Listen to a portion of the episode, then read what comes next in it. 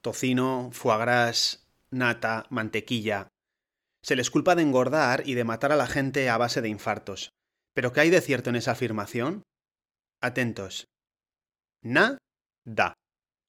Hoy quería traer al formato de audioartículo, un artículo que escribí hace ya más de un año para el blog y que tuvo muy buenas críticas, y que trataba precisamente sobre la toxicidad de las grasas saturadas para el aparato cardiovascular. Lo que pretendía el artículo era dejar bien claro y dejar en evidencia al próximo que te dijera que no comieras cabrito porque tiene mucha grasa y es malo para tu corazón. ¿Por qué se culpa a las grasas saturadas del aumento del riesgo de enfermedad cardiovascular? Vamos a empezar por el principio. Rudolf Virchow hizo muchas y grandes aportaciones a la medicina, pero la lió cojonuda cuando en 1856 describió lo que él denominó endarteritis deformans. Describió las placas de ateroma como un tipo de lesión inflamatoria asociada a una acumulación de compuestos lipídicos en las paredes arteriales. Así puso la semilla de lo que acabaría siendo la hipótesis lipídica o Diet Heart Hypothesis. Más tarde, a principios del siglo XX, un patólogo ruso llamado Nikolai Aniskov puso la regadera. Demostró que podía producir lesiones parecidas a las de la aterosclerosis intoxicando a unos pobres conejos, modelo paradigmático de entrañable herbivorito, con cantidades ingentes de colesterol. Los experimentos cebando a perros y ratas, estos ya sí carnívoros de pura cepa, con dietas ricas en colesterol, no pudieron comprobar este mismo efecto, pero ya daba igual, porque la hipótesis lipídica era demasiado atractiva y las exigencias científicas de la época eran muy laxas. Por otro lado, en 1938, Müller describiría por primera vez la caprichosa asociación de las cuatro características típicas de la hipercolesterolemia familiar. 1. Niveles altos de colesterol. 2. Que se heredan. 3. Que producen santomas en los tendones. Y 4. Que están asociados al desarrollo de enfermedad coronaria prematura. Hoy tenemos serias dudas de que el principal responsable de la aterosclerosis en estos sujetos sea el colesterol, pero entonces fue una fuente de clarividencia. Así, la semillita de la hipótesis lipídica germinó. El consenso científico estableció que había que mantener el colesterol sanguíneo en niveles bajos para evitar que se depositara en las arterias produciendo la aterosclerosis. Lógicamente, para eso habría que comer poco colesterol. El germen de una teoría nueva estaba dando los brotes de los que más tarde se nutriría el famoso fisiólogo estadounidense Ansel Keys para hacer la primera propuesta formal de la hipótesis lipídica.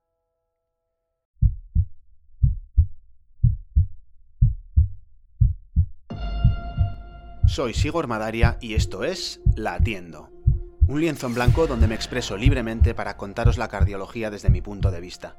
Una cardiología un tanto irreverente que cuestiona el status quo para adaptarse a las peculiaridades de cada paciente y sin perder de vista en todo momento que existen dos formas de vivir más.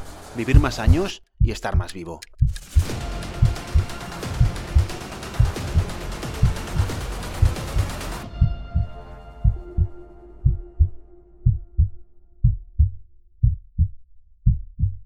La hipótesis lipídica de Ansel Keys. Ansel Keys partió de la idea de que el colesterol de la dieta elevaba los niveles sanguíneos de colesterol. Una vez en la sangre, se pegarían a las paredes arteriales produciendo la aterosclerosis coronaria. Probó a alimentar con 3 gramos de colesterol a voluntarios humanos. Estamos hablando de niveles 10 veces mayores que los 300 miligramos del límite de las antiguas guías. ¿Y qué pasó? Pues nada, Así se dio cuenta de que el colesterol de la dieta no elevaba los niveles sanguíneos de colesterol y abandonó esta batalla. Lo verdaderamente intrigante es por qué a las guías de alimentación para los americanos les ha llevado 38 años más eliminar la ridícula recomendación de restringir el colesterol a 300 miligramos diarios, sabiendo que no sirve para nada en absoluto. Los ahora archinutritivos huevos estaban ya hasta sí mismos de ser las principales víctimas de este despiste y se la tienen jurada a los autores de las guías. Tras comprobar que el colesterol dietético parecía inocuo, Ansel Keys puso el punto de mira en las grasas saturadas. Si hay algo en la dieta parecido a un alquitrán que se pega en las arterias, tenía que ser esa manteca que queda en el plato cuando se enfrían las sobras del cordero. Una serie de estudios de principios de los años 50 observó que la ingesta de grasas saturadas se asociaba a niveles de colesterol sanguíneo más elevados que la ingesta de aceites de distintas fuentes vegetales.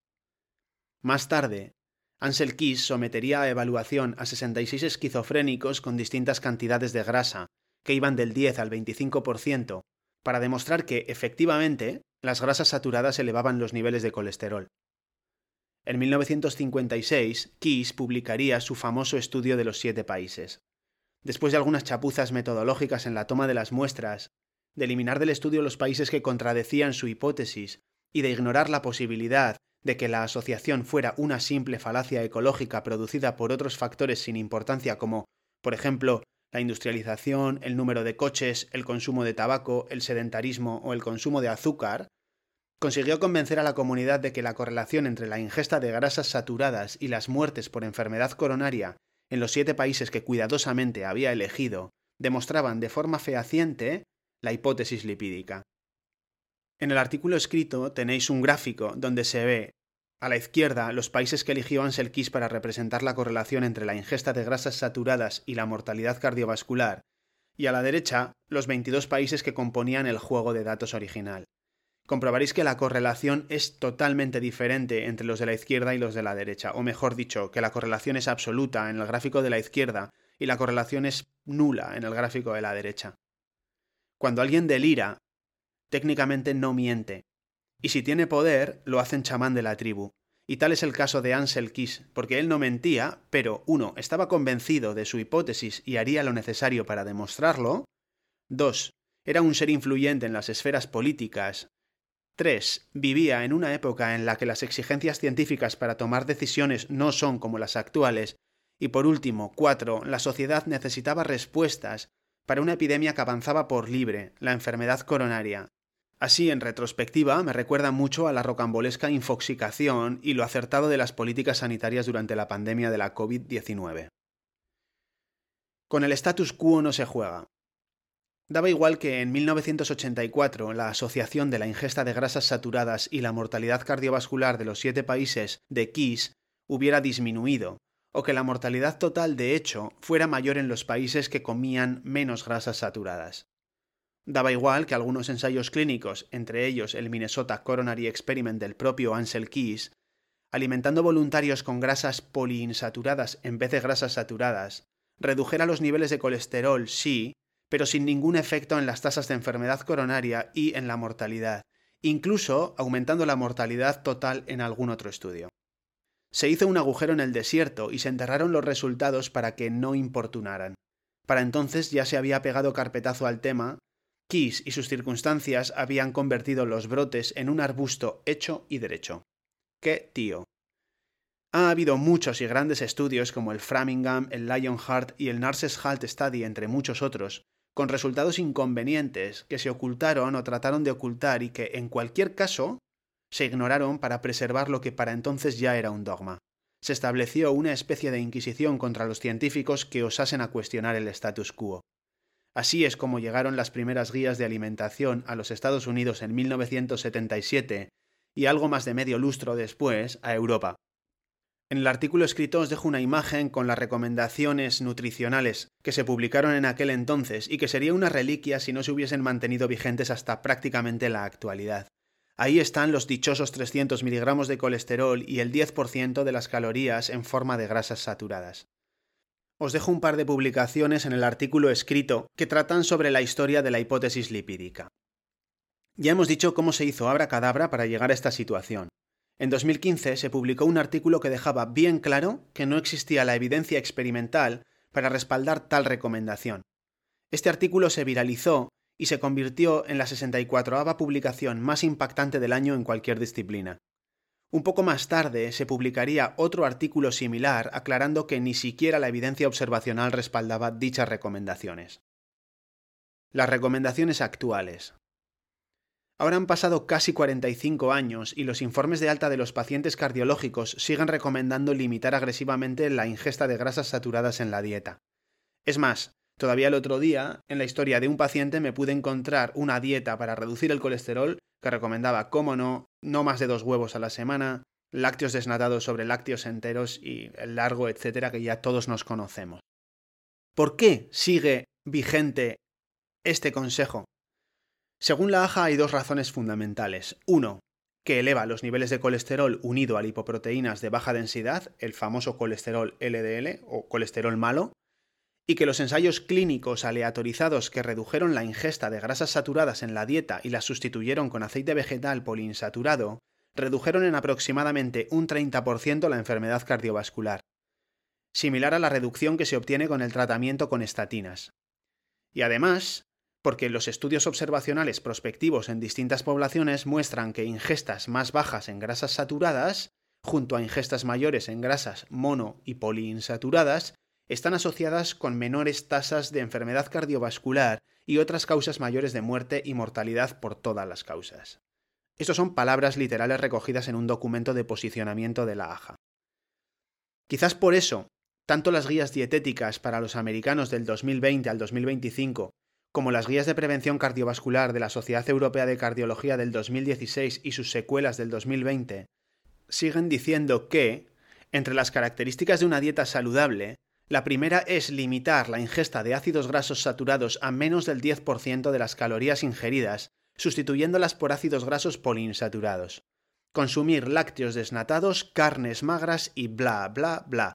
El arbusto de Kiss es ahora un árbol centenario se habrá dado el milagroso hecho de que toda la evidencia que hemos acumulado desde la publicación de las primeras guías hasta la actualidad confirman de hecho la importancia de limitar la ingesta de grasas exactamente a la misma cantidad que se calculó a ojo y sin ninguna evidencia hace casi 45 años? Vamos a echar un vistazo a lo que dice la última revisión de la Cochrane sobre el tema. Para los que no lo sabéis, Revisión y Cochrane son los equivalentes médicos de Biblia y Vaticano para los católicos. Para toserle a la Cochrane, la AJA y la ESC y las guías de alimentación para los americanos se tapan la boca con el codo. La evidencia científica actual. La revisión de la Cochrane se titula así: Reduction in Saturated Fat Intake for Cardiovascular Disease, reducción de la ingesta de grasas saturadas para la enfermedad cardiovascular. Esta es la última de una serie de cuatro revisiones sobre grasas en la dieta que empezaron en el año 2000. Evalúa 15 ensayos clínicos aleatorizados con un total de 59.000 adultos, con y sin enfermedad cardiovascular, que limitan la ingesta de grasas saturadas durante al menos dos años. La versión resumida del estudio, que es la que consume la inmensa mayor parte de los lectores y a la que se aferran tramposamente las mencionadas sociedades científicas, concluye que la restricción de las grasas saturadas reduce un 21% el riesgo de enfermedad cardiovascular, fundamentalmente cuando se sustituye por grasas poliinsaturadas y alimentos almidonados. Sin embargo, cuando pasamos la primera página y nos vamos a los detalles estadísticos, lo que vemos es que en 59.000 individuos seguidos durante un promedio de 4 años, reducir las grasas saturadas no reduce la mortalidad total, no reduce la mortalidad cardiovascular, no reduce la mortalidad coronaria, no reduce los infartos mortales, tampoco los infartos no mortales, ni ningún evento coronario. Y por último, no, tampoco reduce los ictus. Así es, lo habéis oído bien. Con una descomunal oportunidad de un cuarto de millón de pacientes y años, la mayor autoridad en evidenciología, la Cochrane, no consigue demostrar que reducir las grasas saturadas reduzca los infartos ni nada parecido. ¿Perdona? Entonces, ¿qué coño reduce? Ahora viene la parte en la que la estadística se convierte en alquimia juntan todos los eventos en un mismo saco llamado enfermedad cardiovascular y entonces sí, así es como consiguen la tan ansiada significación estadística. Y cuando repasamos los niveles de evidencia de cada uno de los hallazgos, lo que comprobamos es que el nivel de evidencia está habitualmente entre moderado y muy bajo. Y cuando cogen los estudios que de hecho han conseguido reducir las grasas saturadas y dejan fuera los que solo lo han intentado, la significación estadística desaparece es decir, no es que haya que juntar todos los ensayos clínicos para que salga algo, es que hay que juntar todos los eventos de todos los ensayos clínicos y pasar por el aro de una evidencia bastante floja para poder rascar algo y seguir defendiendo una reliquia de recomendación que tiene los días contados. Y aún así da igual, porque la gente se sigue muriendo exactamente lo mismo. Hay muchísimas revisiones sobre el efecto de las grasas saturadas en la salud cardiovascular, y todas concluyen básicamente lo mismo. Esta es una aportación de Zoe Harcombe y sus dos publicaciones sobre la evidencia actual que os dejo enlazadas en el artículo escrito. Tal es la amenaza de las grasas saturadas. Pero Zoe Harcombe no es médico, es economista, y esto para muchos es motivo de desconfianza o al menos una buena excusa para desacreditarla. Lo que pasa es que también es la autora del popular paper del 2015, y como podéis comprobar en el artículo que os he enlazado, no existe ninguna duda de que tiene un extenso y detallado conocimiento de toda la literatura científica en torno a las grasas saturadas. Pero vamos a dejar a los herejes de lado y vamos con grupos bien reconocidos y asentados como lo es el Colegio Americano de Cardiólogos, el ACC, que es primo hermano de la AJA. En una publicación titulada Saturated Fats and Health, a Reassessment and Proposal for Food-Based Recommendations, Grasas Saturadas y Salud, una reevaluación y propuesta de recomendaciones basadas en alimentos, lo que dice el Colegio Americano de Cardiólogos es lo siguiente. Varios alimentos relativamente ricos en ácidos grasos saturados como lácteos enteros, chocolate negro y carne no procesada no están asociados con un aumento de enfermedad cardiovascular o diabetes. No existe evidencia concluyente de que los arbitrarios límites superiores de consumo de grasas saturadas para la población vayan a prevenir enfermedad cardiovascular o reducir la mortalidad en los Estados Unidos. Y de forma bastante provocadora, desmitifican también el efecto de las intervenciones nutricionales o de cualquier otro tipo sobre los niveles de colesterol LDL. Reconocen que es un mal indicador del efecto sobre los eventos cardiovasculares. Me estoy imaginando a los autores de las guías haciendo virguerías para calcular las grasas saturadas y que no pasen del 10% de las calorías de lo que comen y me descojono de la risa. Todos los alimentos con grasa tienen los tres tipos de grasa. De hecho, el propio aceite de oliva tiene más grasas saturadas que la carne roja o la carne de cerdo. Los lácteos son el único alimento que tiene más grasas saturadas que insaturadas. La leche desnatada que proponen estos sujetos tiene más grasas saturadas que insaturadas y una proporción de calorías provenientes del azúcar mayor que la leche entera. Por cierto, si tienes una cierta resistencia a la insulina, que a priori es probable, la forma más certera de elevar los ácidos grasos saturados en tu sangre es ingerir hidratos de carbono, o sea, leche desnatada, no grasas saturadas. Por otro lado, las grasas saturadas se componen de un montón de ácidos grasos saturados de distinto tipo, cada uno con unos efectos biológicos diferentes.